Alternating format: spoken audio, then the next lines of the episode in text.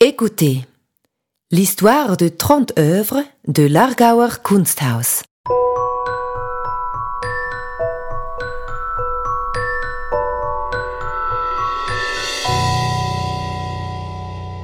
Vous le savez peut-être déjà, l'Argauer Kunsthaus est connu pour sa remarquable collection d'art suisse. Quelques 20 000 œuvres, allant du XVIIIe siècle à nos jours, se trouvent actuellement dans nos dépôts. Elles sont présentées régulièrement dans diverses expositions. Chacune de ces œuvres se caractérise par une biographie propre. Dans notre collection en ligne, nous vous proposons des descriptions d'œuvres relatant leur histoire.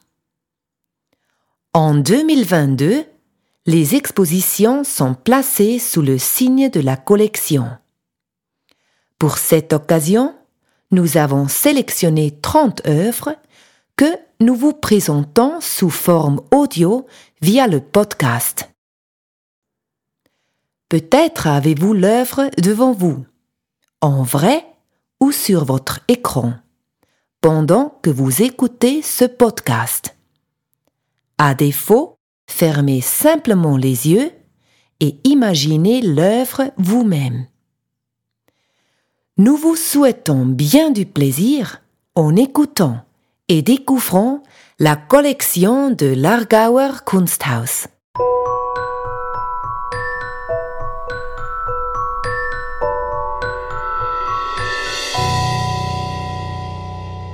Albert Anker, enterrement d'un enfant. Das Kinderbegräbnis, 1863. La scène villageoise représente un enterrement. Depuis le bord gauche du tableau, des femmes toutes de noir vêtues, des enfants chantant et des hommes se groupent autour du cercueil et de la tombe ouverte. À l'arrière-plan, on peut distinguer la façade latérale de l'église, un saule pleureur et une enceinte de cimetière.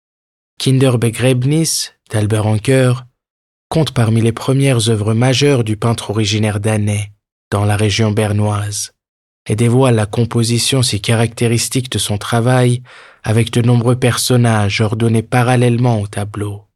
L'engouement pour ses peintures, Anker est considéré comme le peintre suisse le plus populaire du XIXe siècle, provient de leur compréhensibilité générale, ce qui explique qu'il fut érigé en peintre national. Anker identifie très vite les thèmes qui donneront un cachet indéniable à son art. Les membres d'une société rurale dans des situations de tous les jours. La vie d'Anker est très tôt marquée par la mort. Outre deux de ses frères et sœurs et sa mère, il perd aussi deux de ses propres enfants.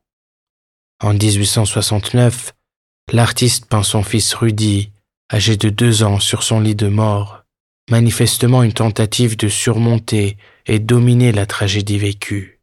Théologien et chrétien croyant, il traite également, dans ses scènes de genre, le thème de la mort en tant qu'événement naturel, comme le montre la série d'œuvres de 1862, dont Kinderbegräbnis peut être considéré comme la suite. Selon la légende d'Année, une petite fille s'était blessée à une épine la veille de l'examen scolaire. La blessure entraîna une septicémie dont l'enfant mourut quelques jours plus tard.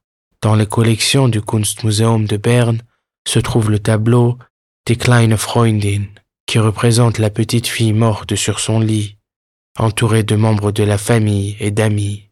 Un autre tableau portant le même titre montre une petite fille blonde, tenant un bouquet d'épis de blé dans sa main droite et tendant la gauche à une personne en deuil vêtue de noir. Tel un document historique, Kinderbegräbnis décrit la suite de l'histoire, manifestement inspiré dans sa conception du tableau de Gustave Courbet, Un enterrement à Ornans. Dans les deux œuvres, les personnes endeuillées sont rassemblées de manière similaire autour de la tombe.